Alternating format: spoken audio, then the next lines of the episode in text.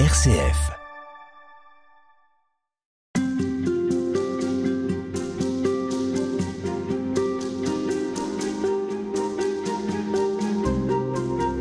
Né au XIIIe siècle en Italie, saint Thomas d'Aquin est l'un des plus influents penseurs d'Occident. Il est connu pour son œuvre théologique et philosophique, deux disciplines qu'il a cherché et peut-être réussi à concilier. C'est la pensée de saint Thomas d'Aquin et sa conception de Dieu que vous allez nous faire découvrir. Frère Philippe-Marie et Margelidon, bonjour. Bonjour.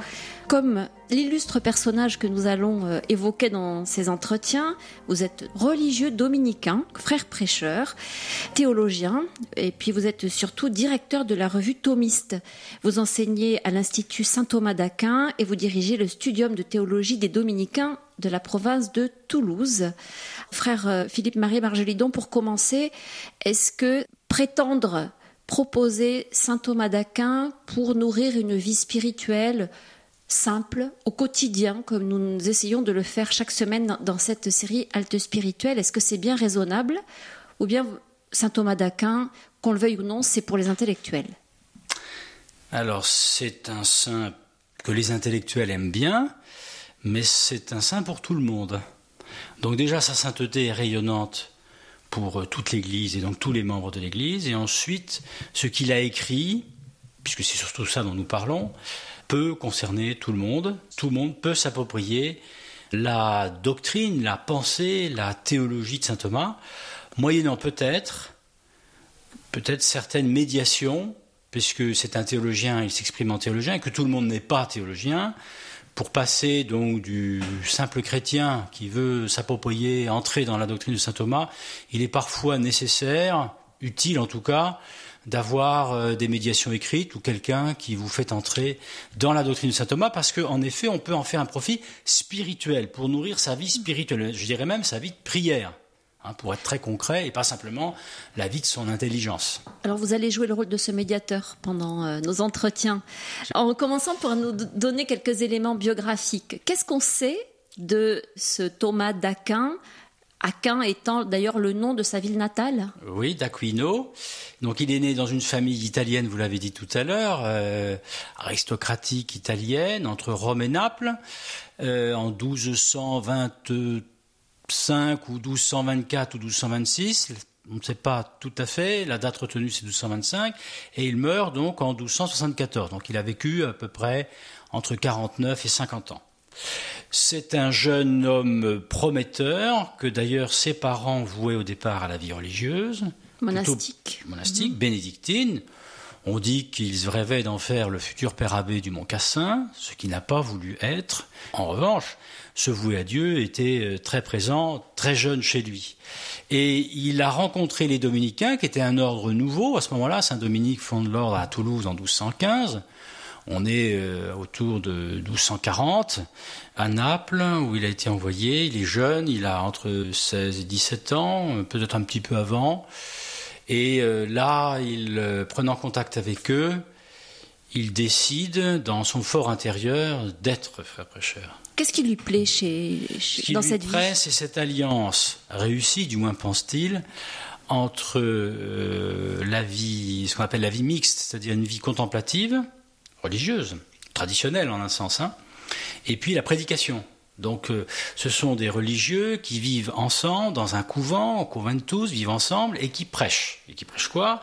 La foi. Donc, ça veut dire que prêchant la foi, ils étudient. Donc, il y a cette alliance entre euh, si vous voulez, la prière et l'étude, euh, le couvent et la prédication. C'est ça qui lui plaît. Et ensuite, je pense à un certain style de vie. Euh, on est dans l'effervescence du XIIIe siècle, un grand renouveau des études, de la recherche théologique, des universités, philosophiques, théologiques. Donc il s'y sent bien au point qu'il va, à l'âge de 20 ans quand même, dans 19-20 ans, en 1244, il va entrer dans, l'ordre alors que ses parents ne le souhaitaient pas, et même vont l'obliger un certain temps à, réfléchir, c'est-à-dire ils vont le chercher hein, là où il est, à Naples. Ils vont le maintenir euh, chez eux euh, au château euh, de Roccaseca où il est né pendant presque un an et puis ils vont finir quand même par voir qu'il est décidé à rester et ils vont obtempérer et accepter la vocation de leur fils. Moment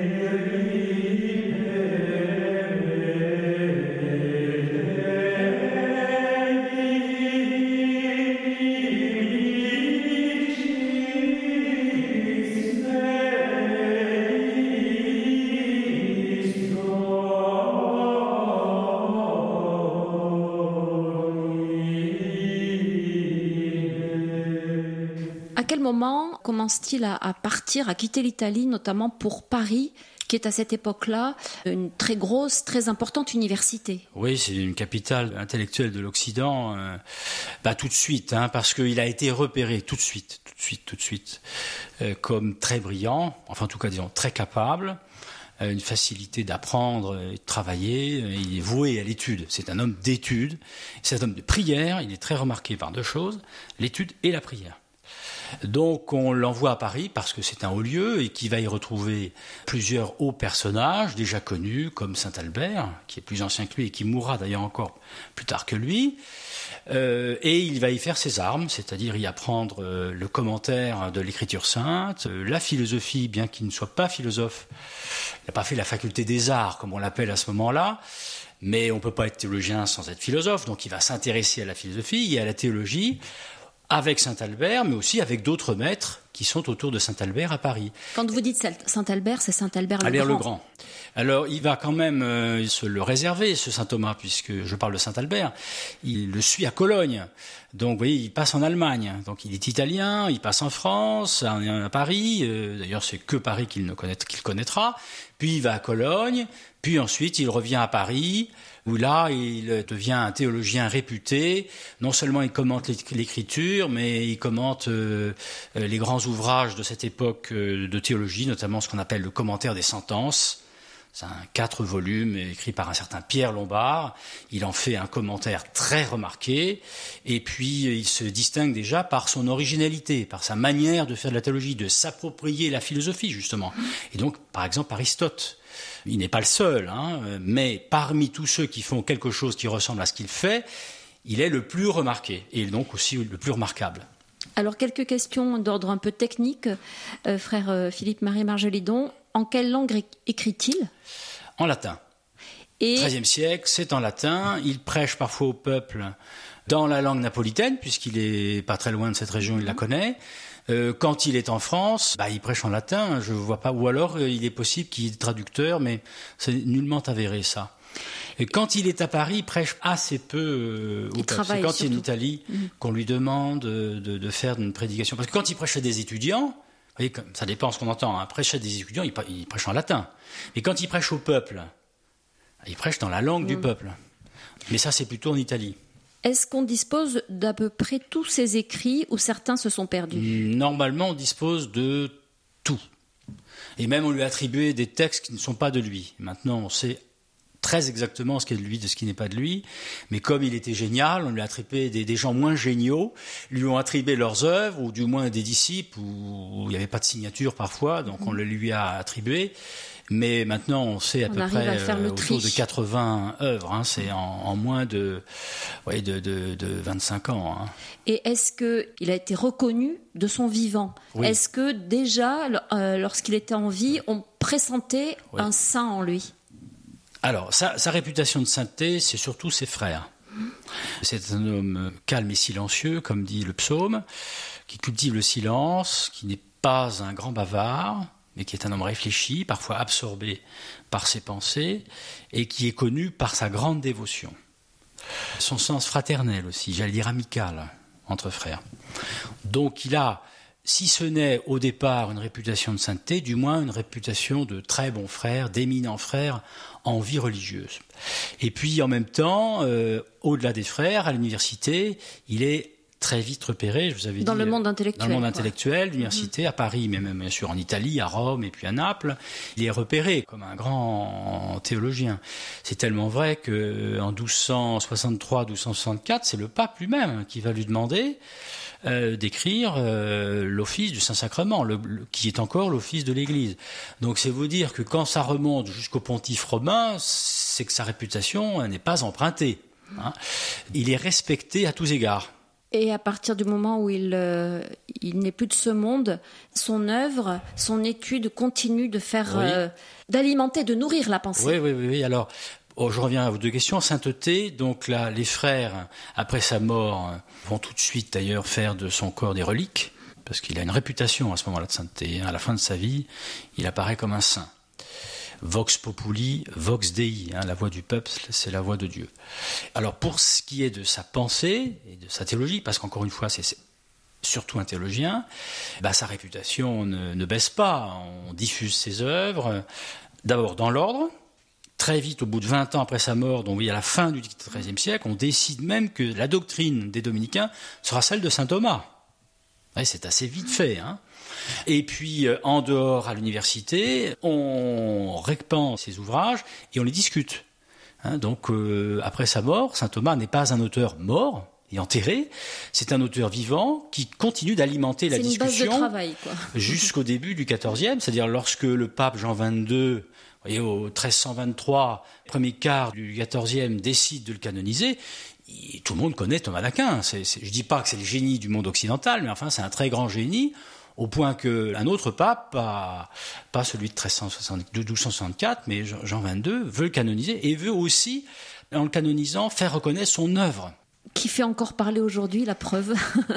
Alors l'œuvre de saint Thomas s'est imposée jusqu'au XXe siècle et au XXIe siècle, avec des hauts débats. Hein. Il y a quand même, ne pensez pas que ce soit rectiligne, c'est une montée en puissance euh, jusqu'à aujourd'hui. Il y a des périodes de, baisse, d'intensité, de, et puis disons que depuis une quinzaine d'années, il y a un redémarrage et un regain d'intérêt pour la doctrine de saint Thomas, et pas seulement dans ma province de Toulouse, hein, un peu partout en Europe.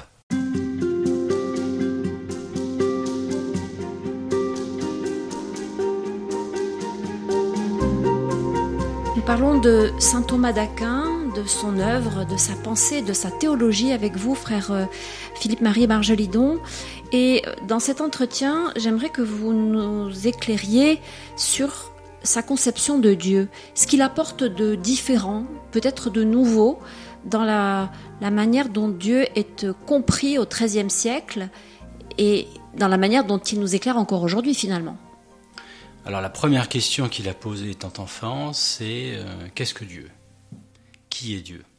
Hein, c'est, dire le théocentrisme euh, de ce jeune garçon, euh, parce que c'est pour lui, et d'ailleurs c'est pour nous, l'interrogation fondamentale.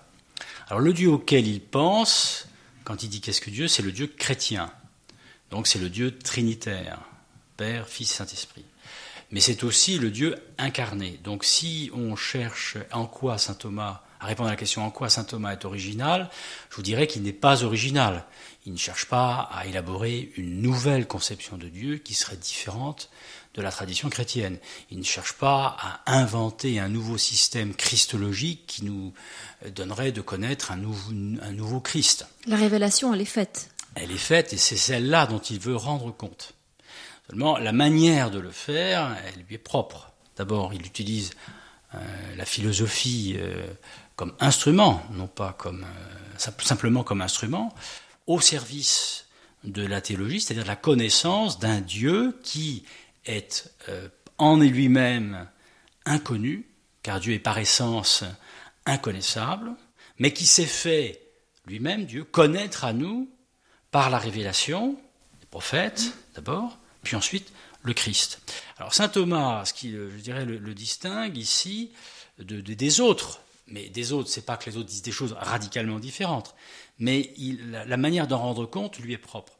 C'est que ce Dieu que nous connaissons par la raison, dans la mesure où la raison humaine peut dire quelque chose de Dieu, que Dieu est, qu'il existe, et par la foi surtout, c'est-à-dire par la révélation, ce Dieu, il le considère toujours comme inconnu. C'est-à-dire Dieu, il a même une, une, phrase de lui qui est très significative, Dieu connu comme inconnu.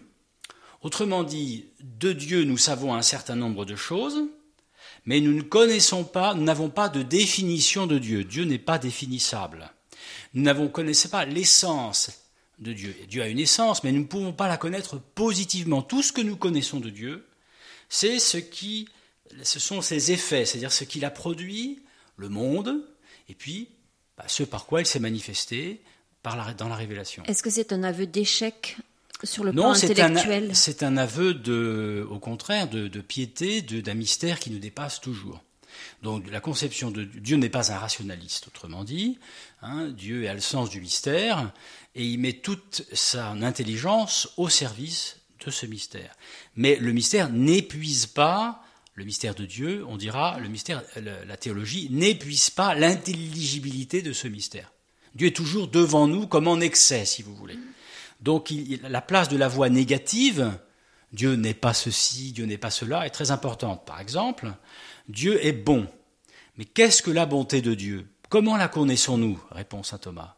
Par ses effets, par ce qu'il a fait. Par exemple Par exemple, la création, qui est une, qui est une œuvre de la bonté divine. Est-ce que c'est un contemplatif, saint Thomas? Mais tout à fait, c'est un religieux dominicain, nous l'avons dit. Et donc, euh, saint Thomas, c'est essentiellement un contemplatif. Donc, il contemple le mystère de Dieu, duquel nous pouvons nous approcher parce que Dieu s'est approché de nous, mais sur lequel nous n'avons pas de prise. Euh, nous sommes saisis par ce mystère et nous avons pour tâche, en tant que théologiens, d'en rendre compte autant qu'il est possible à l'intelligence humaine, avec les outils dont il dispose, à savoir la raison, et puis comme instrument spécial de la particulier de la raison, la philosophie. Mais la philosophie ne prétend pas dissiper, qu'il dit, cette philosophie qu'il utilise ne prétend pas dissiper le mystère de la transcendance de Dieu. Alors en quoi est-ce que la philosophie, frère Margelidon, apporte-t-elle euh, un élément intéressant dans euh, cette euh, recherche de la compréhension de ce qu'est Dieu, dont on, n'aura jamais fini de faire le tour, évidemment. Alors, comme on pense avec des concepts, des notions, euh, il faut les puiser, ces notions, il faut les puiser quelque part. On va le dire dans l'esprit humain, oui. Mais pas n'importe quel type de philosophie. Autrement dit, pour saint Thomas, toute philosophie n'est pas bonne à prendre. Mais il a repéré dans Aristote des moyens, dans la philosophie d'Aristote, des moyens utiles au service de la théologie. Donc euh, il a estimé, et il semble qu'il ne se soit pas trompé, puisque l'Église l'a reconnu, que euh, Aristote offrait des possibilités euh, pour approcher le mystère de Dieu d'une qualité supérieure à toutes les autres philosophies.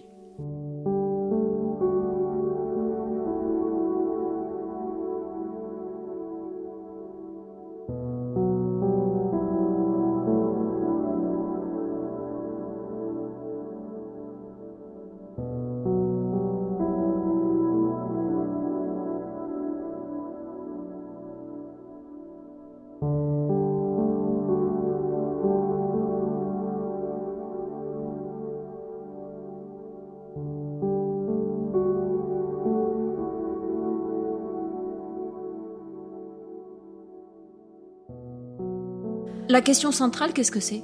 C'est euh, dire oui, Dieu existe? Ben, la question centrale pour saint Thomas, c'est euh, le, salut. Quoi. Si Dieu nous sauve, mais quel est ce Dieu qui nous sauve et en vue de quoi nous sauve-t-il? Seulement, pour le dire, il faut en avoir, euh, il faut avoir les termes appropriés. D'où, euh, pour lui, l'appareillage philosophique de sa théologie, parce que c'est à ça qu'il veut répondre. On ne peut pas répondre n'importe comment, avec n'importe quel terme, et donc pas avec n'importe quelle philosophie, si on ne perd jamais de vue que le but de notre vie, c'est de voir Dieu, et donc de le connaître. Seulement ici-bas, nous ne le voyons pas, nous le connaissons dans la foi, qui est obscure, et il nous faut, dans la foi, posséder les, les outils nécessaires pour comprendre ce que Dieu a voulu faire en nous créant et en nous sauvant. Alors quand vous dites il faut utiliser dans la foi les outils nécessaires, est-ce que ça suppose d'éliminer systématiquement ceux qui mettraient en doute le principe de la foi? Alors là, non, parce que pour lui, il y a aussi une autre tâche de la théologie qu'on appelle non pas ostensive, ostensive c'est on montre en quoi le mystère de Dieu est intelligible, mais il y a une fonction défensive de la théologie qui consiste à répondre aux objections contre Dieu, l'existence de Dieu, ou, tel ou tel aspect de la théologie chrétienne. Ça, ça, en empare aussi. bien sûr, bien sûr. Et d'ailleurs, euh, la somme de théologie, pour prendre un grand texte de saint Thomas euh, de la fin de sa vie, c'est euh, il étudie positivement toute une série de questions en faisant état des objections que l'on a fait ou que l'on peut même faire, si elles n'ont pas encore été faites, contre telle ou telle affirmation. Par exemple, que Dieu est immuable. Bon, bah, qu'est-ce que ça veut dire que l'immutabilité divine? Un Dieu qui ne change pas, qui ne bouge pas, un Dieu qui ne bouge pas, qui, c'est un Dieu indifférent, c'est un Dieu qui plane là et puis qui ne sait pas ce qui se passe par-dessous lui. Saint Thomas répond hein, euh, aux objections anciennes, c'est-à-dire des philosophes anciens, des théologiens anciens et des philosophes de son temps. De même que les thomistes qui sont disciples aujourd'hui de Saint Thomas vont répondre aux objections anciennes, celles du XIIIe siècle, mais aussi celles de leur temps. Ça fonctionne toujours? Ça fonctionne toujours. Très bien même. Quand on dit qu'il a réconcilié ou il tente de réconcilier la philosophie et la théologie, c'est une formulation qui vous semble ajustée ou c'est pas tout à fait ça au fond? Alors, c'est pas un philosophe. C'est un théologien qui fait de la philosophie parce qu'un bon théologien ne peut pas faire de théologie sans philosophie. Donc il est aussi un excellent philosophe. Mais c'est d'abord un théologien parce que sa perspective est, j'allais dire, exclusivement théologique. Alors ce qu'il y a, c'est que c'est ce en quoi il, est le docteur commun de l'Église depuis Pie XI, hein, 1923, c'est qu'il a réussi cette alliance quand même difficile euh, entre la raison et la foi et la philosophie et la théologie. C'est ça dont on le crédite le plus. Vous avez parlé de l'immutabilité de Dieu. Est-ce qu'il y a d'autres concepts comme ça qui lui sont propres et, qu'il a énormément travaillé, sur lesquels il a fait avancer la pensée? Oui, alors ce pas des concepts qui lui sont propres, c'est des concepts de la foi chrétienne. Mm. Mais il a bah, l'éternité divine, euh, euh, la bonté divine, l'amour de Dieu. Mais c'est quoi un... Qu'est-ce que c'est qu'aimer pour Dieu? Parce que nous, on voit très bien ce que ça peut être pour nous.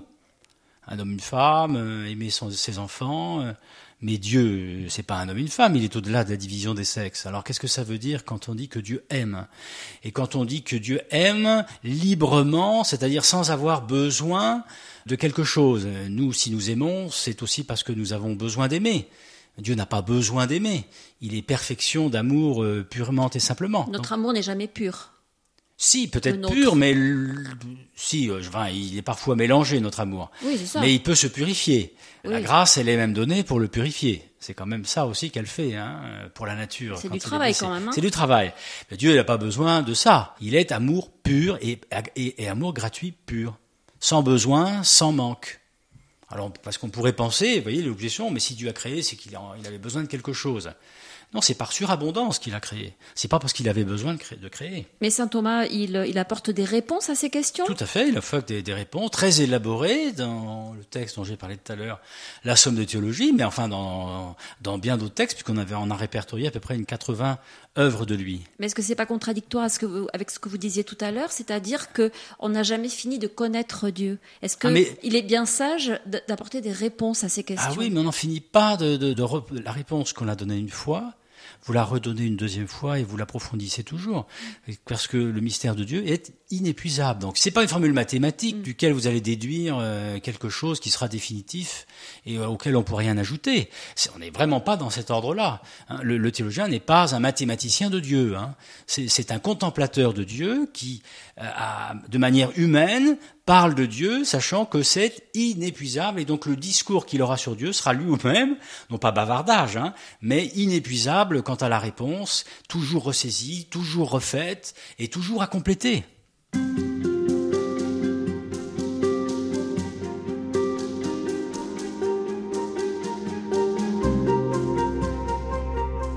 Nous avez dit précédemment que saint Thomas d'Aquin est un contemplatif, c'est un religieux dominicain à la foi et à la vie de prière euh, très intense, très nourrie. Qu'est-ce qu'on peut dire du Dieu qu'il contemple? Quel est le visage de ce Dieu? C'est le Dieu dont nous parle la Bible. Dieu est et il est amour. Vous avez déjà la réponse, c'est pas autre chose que ce que nous enseigne l'Ancien et le Nouveau Testament. La réponse de saint Thomas, c'est la réponse de l'Écriture. C'est un commentateur, d'abord, d'abord un commentateur de l'Écriture. Et toute cette théologie, même très conceptuelle parfois, hein, est nourrie de la méditation de l'écriture. Donc, saint Thomas vous dirait, s'il était à ma place, le Dieu dont je parle, c'est le Dieu dont on dit qu'il est, je suis celui qui suis, Exode 3.14, et saint Jean, ce Dieu qui est, est amour, amour trinitaire. Mais le visage qui nous a été révélé, c'est celui de Jésus de Nazareth, c'est celui du Christ. Tout à fait, c'est par Jésus-Christ, euh, qui est Dieu lui-même, incarné, que nous connaissons le mystère de la Trinité, le mystère de l'amour trinitaire de Dieu. C'est la raison pour laquelle saint Thomas a une, très, une, œuvre christologique, c'est-à-dire dans le, le, cœur et le mystère du Christ, très développée. Parce qu'il sait que c'est le seul médiateur entre Dieu et les hommes, et que si nous accédons au Dieu vivant et vrai, euh, transcendant, qui est incompréhensible, pour reprendre une formule qu'affectionne saint Thomas, c'est par le Christ, qui est lui-même Dieu incarné, c'est-à-dire Dieu fait homme. Alors comment il comprend, lui, l'incarnation? Qu'est-ce qu'il en dit de, de, cette, euh, de ce dogme de cette vérité de oui, foi? alors, euh, bah, elle en dit pas mal de choses, dont euh, la chose suivante. Jésus le Christ, c'est le Verbe, c'est-à-dire le Fils, la seconde personne de la Trinité, qui a assumé dans le temps, en s'incarnant, une nature humaine comme la nôtre. Donc on dit, traditionnellement, c'est une vérité de catéchisme, Jésus, c'est Dieu fait homme. Donc il a tenté, euh, avec les outils philosophiques dont nous parlions la dernière fois, de penser le mystère du Christ comme une personne divine en deux natures. On dira une personne divine, la deuxième personne de la Trinité, subsistant en et selon deux natures. Voilà, voilà, une manière de parler un petit peu plus technique que celle du catéchisme et qu'il a élaborée euh, consciencieusement et longuement euh, pendant les 25 années qu'a duré sa carrière de, théologien. Mais alors pour un croyant de base, on est dans le concept là bah, C'est-à-dire que les concepts, il faut les connaître. C'est comme quand vous faites de la médecine, Mais vous allez apprendre la discipline médicale. Si vous faites de la philosophie, vous allez apprendre un peu l'outil philosophique. Si vous faites de la théologie, vous allez apprendre la théologie. Mais d'un point de vue strictement théologique, quand on dit que Dieu s'est fait homme, il y a des courants aujourd'hui qui ont plus tendance à voir le, mouvement inverse, c'est-à-dire à travers Jésus, l'homme s'est fait Dieu. Oui, mais ça, saint Thomas le conteste très fortement. Hein, saint Thomas n'est pas adoptianiste. C'est-à-dire bah, C'est-à-dire que l'adoptianisme, c'est la doctrine hérétique selon laquelle Dieu a, assumé un homme, euh, par exemple au baptême. Alors saint Thomas dit non, ça c'est une théologie fausse, parce que nous croyons dans la foi que Jésus c'est Dieu fait homme. Donc c'est pas un mouvement ascendant, un homme qui se fait Dieu ou qui devient Dieu, mais c'est plutôt l'inverse, un Dieu qui se fait homme. Est-ce qu'on est dans le merveilleux là, ou dans le, magique? Un Dieu qui se fait homme? Euh, Non, pas du tout. On est dans l'ordre surnaturel. Hein. Merveilleux, si vous, voulez, si vous voulez me dire par là que c'est quand même merveilleux au sens d'extraordinaire, je vous réponds oui. Mais si on est dans l'ordre du merveilleux, euh, sensationnel, euh, kitsch, euh, je vous réponds non, pas du tout. non, mais c'est le merveilleux chrétien, si vous, oui, mm. on, peut, on, peut, dire ça. Mais alors, qu'est-ce qu'il nous dit de Dieu, ce, ce, Jésus de Nazareth, ce Christ?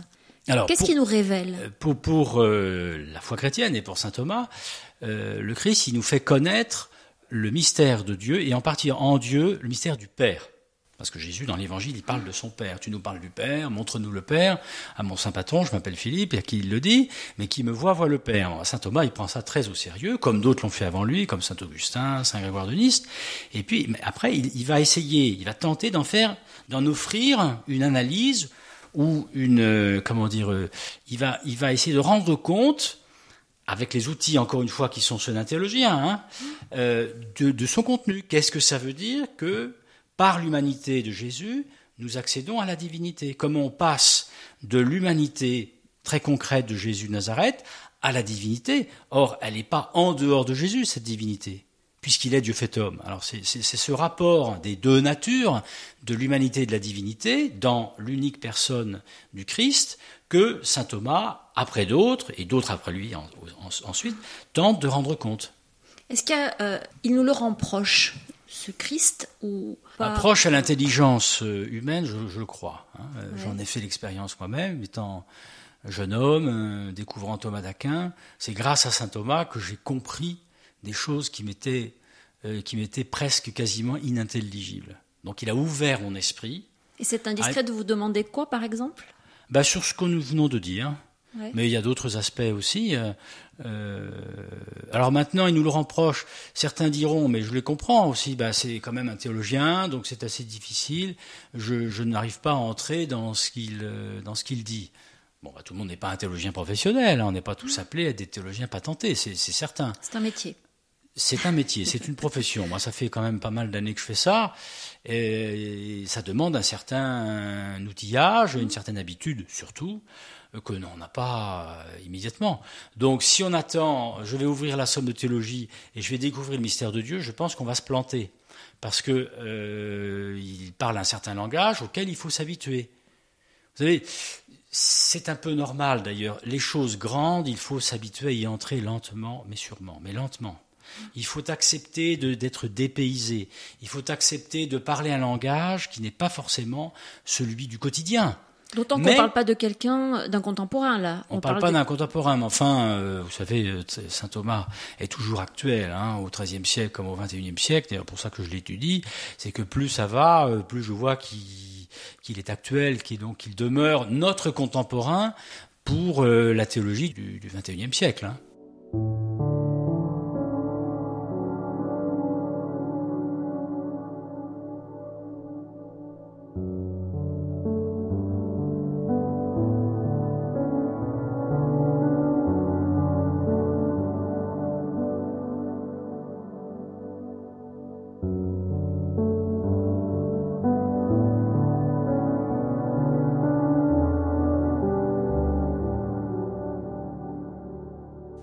La théologie et la philosophie ont beaucoup évolué.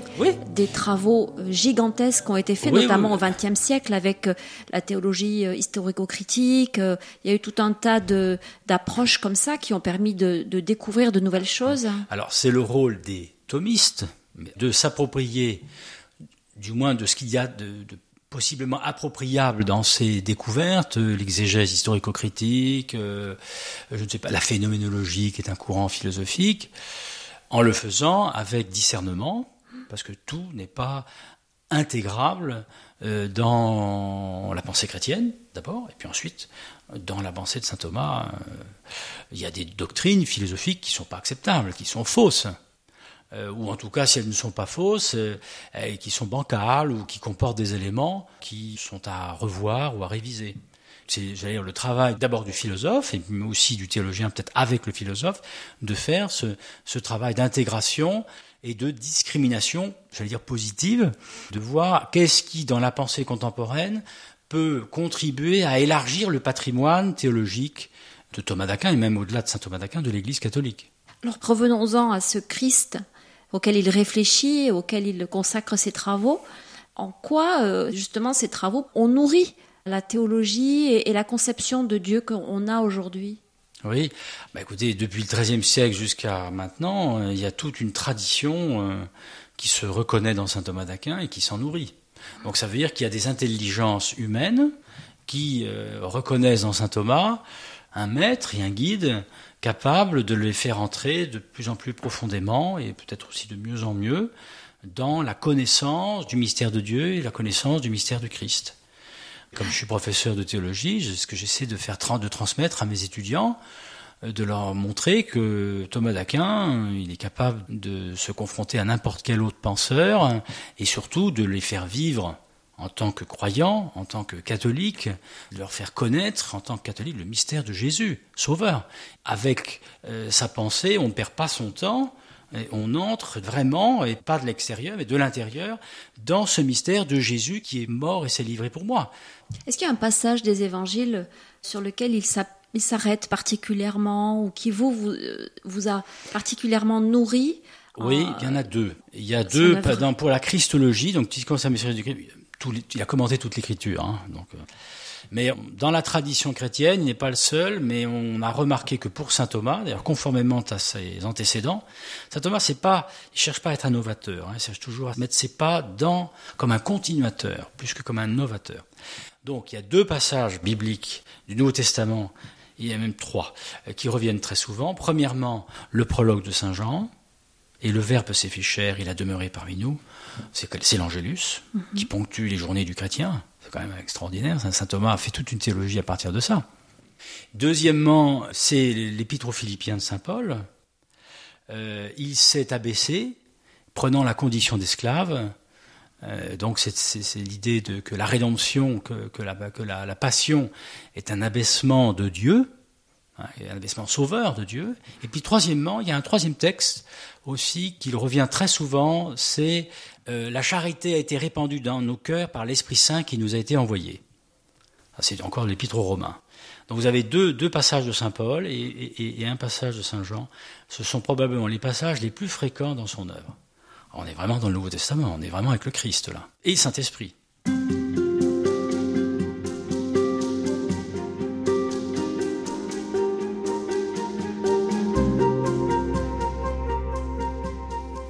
Nous l'avez dit, euh, frère euh, Philippe-Marie Marjalidon, saint Thomas d'Aquin a travaillé la question de Dieu, la question du Christ et de la rédemption.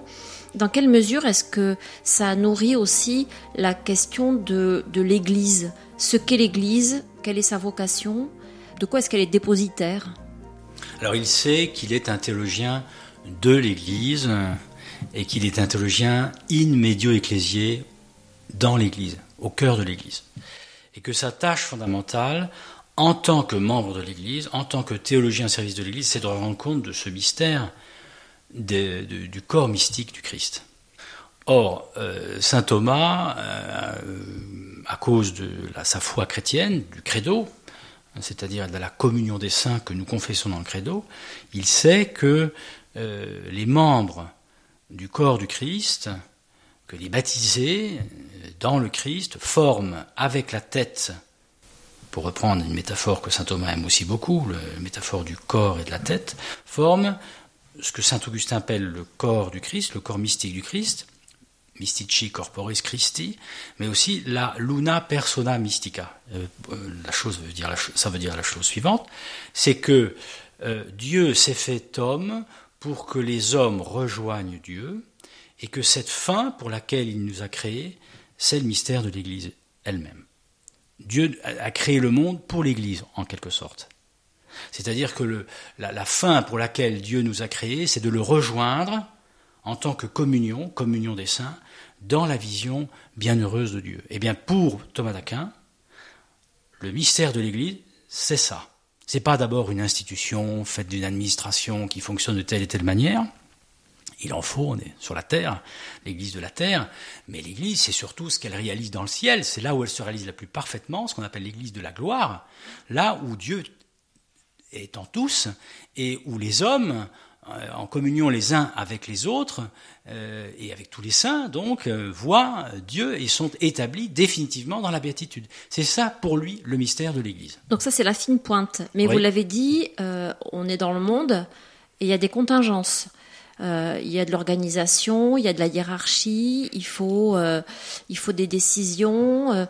cette partie-là, elle se trouve où alors c'est la même église que celle dont nous avons parlé, c'est ce qu'on appelle l'église dans ses trois états, comme disait déjà même Jeanne d'Arc, hein, qui n'avait pourtant pas étudié saint Thomas d'Aquin, l'Église de la gloire, qui est l'Église en sa perfection ultime, l'Église souffrante du purgatoire, bah, c'est ceux qui attendent d'entrer dans la vision bienheureuse, et puis il y a l'Église de la terre, celle dont nous parlons maintenant, c'est-à-dire l'Église militante, comme on disait jadis, c'est l'Église pérégrinante, faudrait-il mieux dire, c'est l'Église que nous formons, euh, nous sommes chrétiens euh, par notre baptême, et euh, Église que le Christ a instituée et qu'il a muni, cette Église, euh, d'une hiérarchie, un pape, des évêques, des prêtres, pour le bien du peuple de Dieu. Mais c'est la même Église en trois états différents. Et l'Église de la terre a pour but de nous conduire à l'Église du ciel.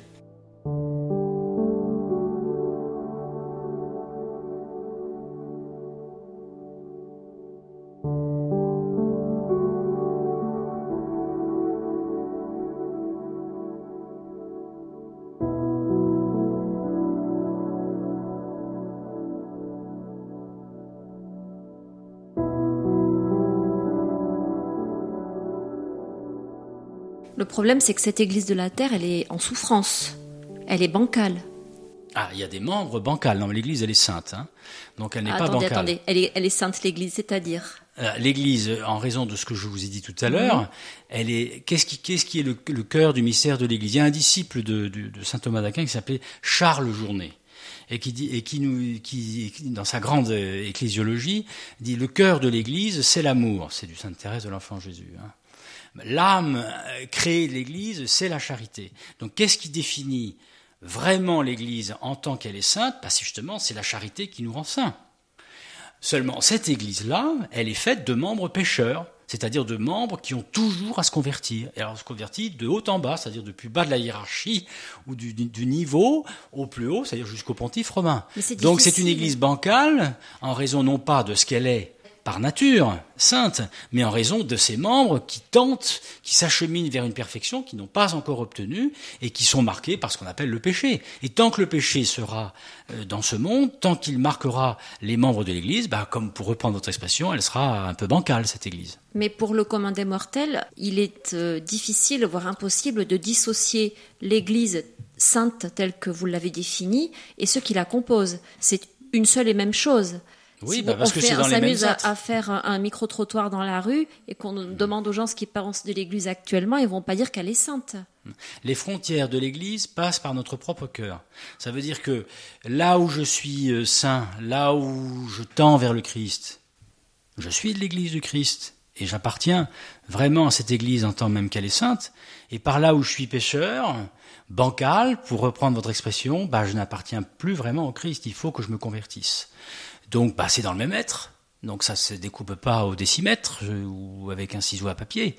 Euh, c'est sûr que c'est le, même homme, c'est la même Église qui est traversée euh, par euh, des mouvements contraires, par des attitudes qui sont contraires à l'Évangile et pour lesquelles l'Église doit toujours, pour les, en raison desquelles l'Église doit toujours se Thomas d'Aquin parle déjà d'une Église sainte. À cette époque-là, on en parle. Ça, ça, fait partie des dogmes. C'est dans, dans le credo. Je crois en l'Église une, sainte, catholique, apostolique. Donc saint Thomas n'invente pas. Seulement, ce qu'il y a, c'est qu'il donne encore, je, reviens sur ce que je vous disais les fois précédentes, il nous donne des outils pour comprendre, bah, alors comment se fait-il que l'Église est sainte et qu'il y, a du péché en elle? Alors de quel péché s'agit-il? Et puis quel est le rapport entre péché et puis sainteté? Ah, Lui aussi, ça lui pose question? Mais bien sûr, il est comme vous, il voit les choses. Et il apporte euh, quand même il apporte des, réponses. Alors, il faut quand même préciser à nos auditeurs que euh, l'ecclésiologie, comme on l'appelle, c'est une discipline relativement récente. Alors, l'ecclésiologie, c'est traite du mystère de l'Église. Euh, L'Église, saint Thomas en parle partout, hein, et même les pères de l'Église avant lui en parlaient partout. Mais de constituer un traité d'ecclésiologie, comme on fait un traité de christologie, ça c'est une, c'est une discipline relativement récente, hein, à peu près autour du XVe siècle. Donc ce sont les thomistes, les disciples de saint Thomas, après lui, qui vont élaborer une ecclésiologie, entre guillemets, thomiste. Et j'ai donné un nom, je crois, tout à l'heure. Le plus grand parmi eux, hein, c'est un de langue française, même s'il était suisse, c'est Charles Journet. Charles Journet a donné, disons, à la pensée thomiste l'ecclésiologie qu'elle n'avait pas encore. Un dominicain? Non, c'est pas un dominicain. C'était très proche des dominicains. Il a voulu être dominicain, mais sa santé ne lui permettait pas. Euh, il a toujours, euh, comment dire, rencontré euh, des dominicains. C'était un ami de Jacques Maritain, qui a été un grand philosophe français. il y a un dialogue d'ailleurs entre un philosophe et un théologien qui est tout à fait remarquable et unique, je crois, dans l'histoire de la pensée catholique ne connais pas d'exemple de dialogue de cette qualité, de cette profondeur entre un philosophe et un, théologien. Et c'est lui, Charles Journet, qui a, euh, un peu avant le Concile Vatican II, puis pendant le Concile Vatican II, puis après le Concile Vatican II, il est mort en 1975, euh, a donné à la pensée thomiste l'ecclésiologie qu'elle n'avait pas. Mais néanmoins, ce que je vous ai dit à propos de Luna Persona Mystica, euh, euh, les, membres et le Christ forment qu'une seule personne mystique, ça c'est du Saint Thomas. Hein.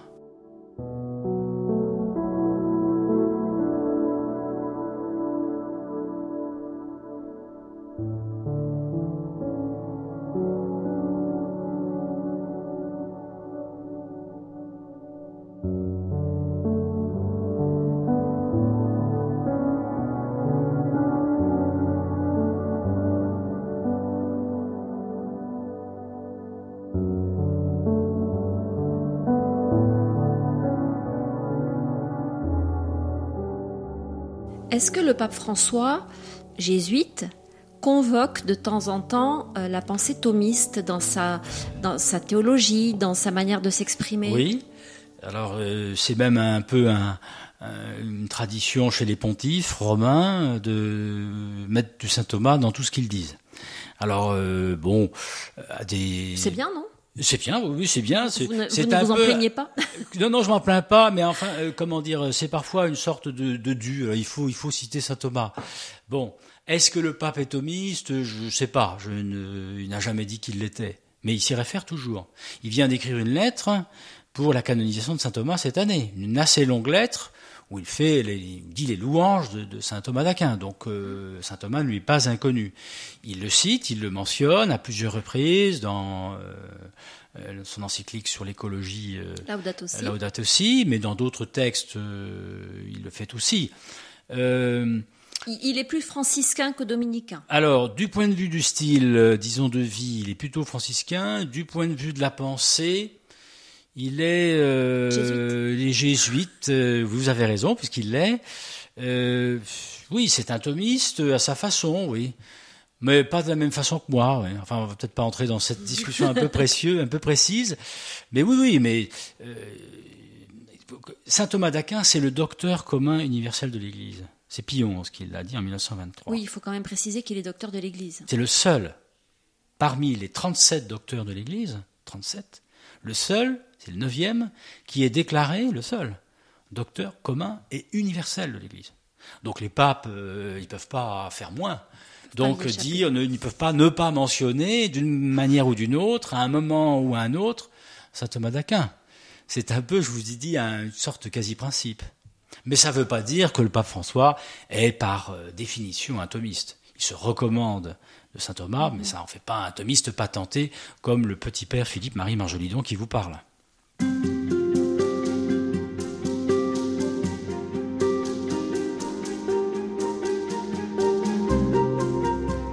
On a donc vu avec vous que Thomas d'Aquin a pensé l'Église, a essayé de, la définir, d'affiner sa vocation à travers euh, ses recherches, à travers ses travaux, à travers sa pensée. Est-ce que par voie de conséquence, il a également laissé des travaux sur le sens des sacrements, euh, ce qu'ils signifient. Oui, oui, bien sûr, il a longuement aussi parlé des sacrements. Il a parlé de, tout, hein, saint Thomas, jusqu'aux fins dernières, hein, jusqu'au ciel, euh, la vision bienheureuse. Et justement, les sacrements sont euh, les sacrements de la foi, qui sont les sacrements du Christ et de l'Église, nous acheminent, sont les moyens, les instruments par lesquels le croyant catholique s'achemine vers sa fin qui est la vision bienheureuse. Alors la perspective de saint Thomas, est une perspective eschatologique, c'est-à-dire que les sacrements qui sont sur la terre nous sont donnés pour aller vers le ciel. Ça c'est tout à fait euh, thomiste, enfin c'est tout à fait catholique, hein, c'est tout à fait thomiste. Et il pense chacun des sacrements, depuis le baptême jusqu'au sacrement des malades, qu'on appelle à ce moment-là encore l'extrême onction, il pense chacun des sacrements dans la perspective de cette orientation eschatologique. Pour après la vie terrestre? Bah, c'est Le moyen d'atteindre euh, la fin dernière, bah, c'est la foi et les sacrements de la foi. Pourtant, les sacrements... Les sacrements nourrissent la foi chrétienne, et c'est la foi chrétienne nourrie par les sacrements qui nous tourne, qui nous oriente, qui nous ordonne vers cette fin bienheureuse. Mais il n'y a rien de plus incarné que les sacrements, à travers des signes, à travers des gestes, à travers des paroles, des odeurs même, pour nous aider à vivre aujourd'hui, non? Oui, oui, mais c'est bien ce dont nous parlons, c'est les sacrements de la terre. Euh, qui nous acheminent vers euh, les réalités du ciel, qui sont derrière des réalités concrètes. C'est pas des réalités vaporeuses. Hein, des réalités, les réalités ultimes sont des réalités concrètes, elles sont à la fois spirituelles et visibles. Hein. Quand, nous ressusciterons avec notre corps, euh, nous verrons Dieu tel qu'il est, hein, et ça sera euh, non seulement concret, mais ça sera euh, bien visible. Eh justement, saint Thomas nous dit aussi que les sacrements, par exemple l'Eucharistie, qui est le sacrement des sacrements autour duquel il a énormément médité, notre saint Thomas, c'est le sacrement qui nous oriente non seulement vers la vision bienheureuse, mais qui nous donne le pouvoir, dit-il, de ressusciter d'entre les morts. Donc, voyez, il donne une signification eschatologique à l'Eucharistie, bah, pour maintenant, hein, c'est un sacrement pour maintenant, mais c'est du maintenant ouvert sur l'avenir, ouvert sur ce futur, et, notamment, et ce futur concret qui est euh, la résurrection de la chair et la transformation du monde à la fin des temps. Mais alors, un sacrement, qu'est-ce que c'est? Un sacrement, vous, l'avez dit, c'est un signe, sacramentum, hein, un sacrement, c'est un signe visible, qui transmet, qui procure un effet invisible qu'on appelle la grâce. Donc un sacrement, c'est un signe sous la forme d'un rite qui communique un effet invisible qu'on appelle la grâce. Le baptême confère la grâce de la régénération et de l'adoption filiale. Régénération parce que notre nature humaine a été blessée par le péché originel, il faut donc régénérer de l'intérieur cette nature humaine. Premier effet, effet euh, en négatif, puis effet positif, bah, étant régénérés, nous sommes adoptés, nous devenons des fils adoptifs par Jésus le Christ. Bah, ça, c'est la grâce du sacrement du baptême. Quand on parle de, de signes, aux sacrements sont toujours ou à peu près toujours associés, par exemple, de l'eau, du l'huile sainte, mmh. des paroles qui sont dites, des gestes qui sont posés, qui accompagnent. C'est la dimension visible, du sacrement, qui est non seulement des choses, mais des gestes. Le baptême, on appelle ça en latin un sacramentum tantum. Donc, ça veut dire le signe visible. Celui qu'on entre dans une église, il y a un baptême, il y a un prêtre qui verse de l'eau sur la tête d'un enfant et qui dit Je te baptise au nom du Père et du Fils et du Saint-Esprit. C'est rien de plus visible et même d'audible. C'est un geste, mais qui a une signification surnaturelle dans la foi et qui procure un effet invisible. À savoir la grâce de la régénération et de l'adoption filiale. Ça, ça se voit pas, ça. Le sacrement a une efficacité? C'est ça, un sacrement, par définition, il est là pour signifier quelque chose, et en signifiant la régénération et l'adoption filiale, il procure, donc procurer, c'est efficace. Il, est efficient, on parle de causalité instrumentale efficiente. En termes techniques, chez les thomistes, on dit qu'un sacrement est cause instrumentale, un instrument, efficace, efficient, de la grâce.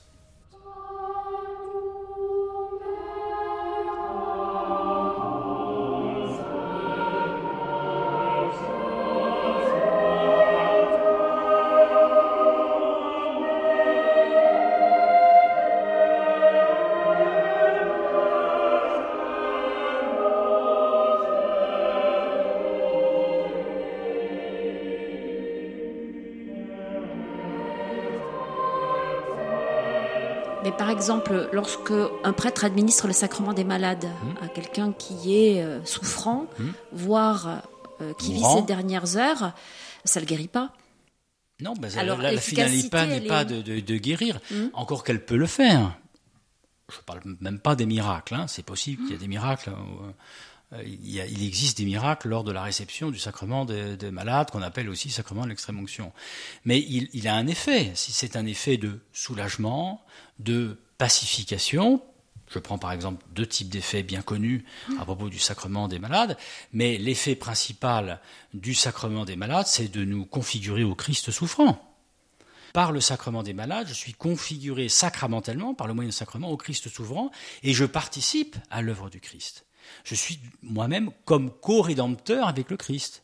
C'est ça que fait aussi le, sacrement. Mais ça supprime pas les souffrances, par exemple. Non, bah, le Christ, il n'a pas supprimé les souffrances, il les a prises avec lui il n'est pas venu pour les supprimer, il est venu pour les transformer en moyens de rédemption.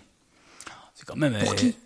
Pour tous les hommes, pour soi-même, mais surtout pour tous les hommes, pour les autres. On vit pas simplement pour soi, on vit les uns pour les autres et les uns avec les autres. Ça veut dire que notre souffrance peut apporter quelque chose de plus à celle du Christ?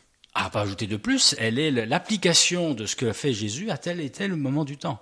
Non, c'est la continuation de l'œuvre du Christ, mais c'est l'application de ce qu'on appelle la, la virtus euh, redemptionis, c'est-à-dire la vertu de la rédemption, à chacun de nous dans le temps. Ça s'incarne dans tel homme, dans telle femme, pour telle intention, pour tel autre homme ou telle femme. Moi, j'ai rencontré dans les hôpitaux des gens, ou hors des hôpitaux, chez eux même, des gens qui ont donné, à la fin, ont donné leur vie pour bah, le bien de leur famille, pour la conversion de leur mari, je sais pas, toutes sortes de, de, de choses de ce genre-là.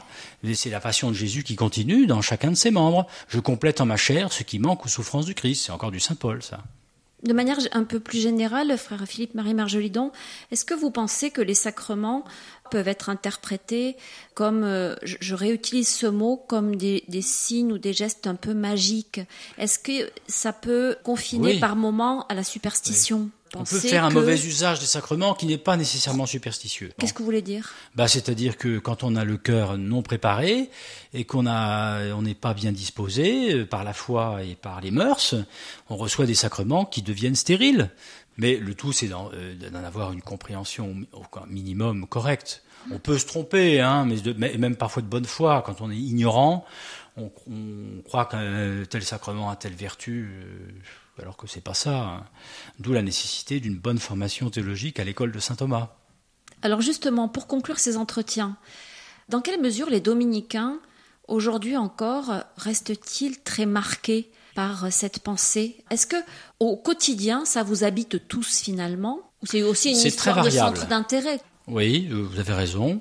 Alors, saint Thomas, aujourd'hui, est-il unanimement reçu dans l'ordre des dominicains? Dans les textes euh, officiels, oui. Dans la réalité, autant être sincère, non. Ça dépend de quoi? Ça dépend de l'histoire euh, récente euh, de l'Église et des dominicains. Il y a une période où, j'avais parlé au tout début, euh, des hauts et des bas. Hein. Mm. il y a eu une période basse, disons les années 60-2000, où saint Thomas était un peu sur le côté. Donc il ne nourrissait pas nécessairement tous les dominicains. Et aujourd'hui, je vais quand même pas non plus raconter d'histoire. Il y a des dominicains qui, pour qui saint Thomas ne compte que peu pas dire qu'il compte pas, mais qu'il compte peu. Euh, dans ma province, la province de Toulouse, euh, depuis Nice jusqu'à Bordeaux, on peut dire que saint Thomas compte beaucoup. C'est une tradition? C'est une tradition dans l'ordre. Puis euh, dans, la province? Dans la province, au moins, oui, ça a toujours été. Bon, il y a aussi, là aussi, je vais quand même pas dire que ça a toujours été égal et uniforme. en tout cas, depuis la guerre de 40, on peut dire que les frères de ma province ont toujours eu comme référence, pour 80% d'entre eux, peut-être pas tous, hein, faut référence à saint Thomas. Ils sont formés à l'école de saint Thomas, ils se nourrissent de saint Thomas dans leur prédication et dans leur prédication populaire. Euh, un prédicateur populaire qui va prêcher le rosaire, c'est la grande prédication populaire des dominicains. Moi, j'ai entendu des frères, j'ai tout de suite deviné, dans ce qu'ils disaient de prédication simple, que c'était pétri, euh, nourri plutôt que pétri de, la théologie de saint Thomas d'Aquin. Donc ils savent faire des adaptations, adapter la théologie parfois complexe de saint Thomas, la théologie élaborée de saint Thomas, ils savent l'adapter à un public bah, de gens qui ne sont pas des théologiens. Donc les dominicains, en effet, en tout cas dans ma province, mais vous avez aux États-Unis, en Pologne, il y a quand même d'autres lieux, en Italie aussi, pour qui saint Thomas est la référence première et même la référence principale. Eh bien, merci beaucoup, frère Philippe-Marie Margelidon, de nous avoir éclairé sur euh, la pensée de saint Thomas d'Aquin. Je rappelle que vous êtes théologien et que vous êtes directeur de la revue thomiste. Et on l'aura compris, euh, vous êtes donc euh, très attaché à cette province de Toulouse, des Dominicains. Exactement, merci. Et cette année, les, les trois années 2023, 24 et 25 sont des années très importantes pour euh, les dominicains. C'est les années anniversaires de la canonisation 2023, de la mort 2024 euh, et de la naissance 2025. On organise beaucoup de choses. On peut trouver toutes ces informations sur le site euh, Thomas Aquinas, jubileum.org, jubilé saint thomas d'Aquin.org. Les gens tomberont dessus. Merci beaucoup.